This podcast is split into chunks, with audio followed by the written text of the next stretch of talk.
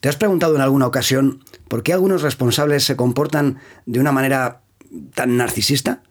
Quizá, quizá sea eso precisamente lo que les llevó a conseguir el puesto que tienen ahora.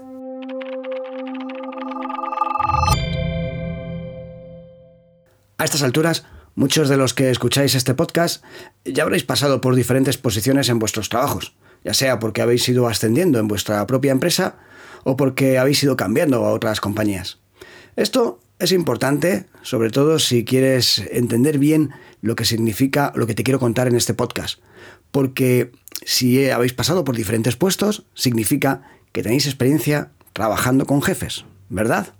Y si piensas en ello, es muy probable, o si piensas mejor dicho en ellos, es muy probable que muchos fueran buenos en su trabajo, de fácil trato y con un buen estilo de liderazgo. Pero en ocasiones, la verdad, eh, más, más de las que nos gustarían, nos tenemos que enfrentar a algunos responsables con ciertas actitudes prepotentes, arrogantes, manipuladoras y con cero empatía. Y es que, según un reciente estudio realizado entre las universidades de Ámsterdam y Southampton, es muy probable que si hay un narcisista en tu oficina, sea él y no otro el que tenga más posibilidades de conseguir una posición de poder. Antes de explicarte por qué, quiero ver contigo cuáles son las características que nos van a decir que tenemos a un narcisista entre nuestros compañeros. Ellos suelen mostrar lo siguiente, y empiezo a leerte por puntos. Primero, sentimiento de grandiosidad, es decir, exageran sus logros y talentos, se consideran únicos y especiales. Otro punto, constante necesidad de admiración. Otro más, falta total de empatía hacia los demás. Suelen rodearse de individuos que consideran inferiores a ellos. Se aprovechan de otros para lograr sus fines. Sienten envidia de los demás y creen que le tienen a él envidia suelen tener o suelen mostrar una baja autoestima acompañada de una exagerada sobrevaloración de la importancia propia. Y tienen una muy baja tolerancia a la frustración y una creencia de que merecen un trato especial y de favor por ser quienes son.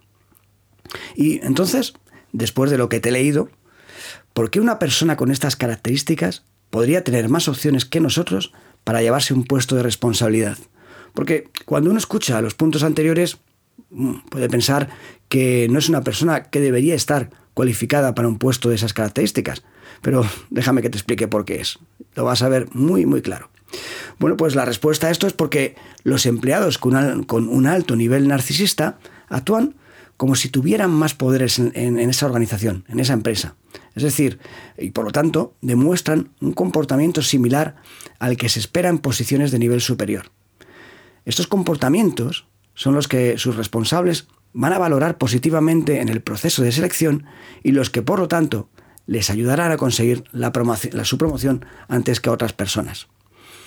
El razonamiento deductivo que hacen los responsables de selección es algo así. Si parece un líder, habla como un líder y se comporta como un líder, entonces probablemente sea un líder.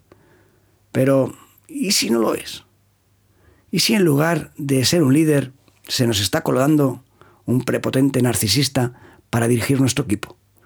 La verdad, da que pensar.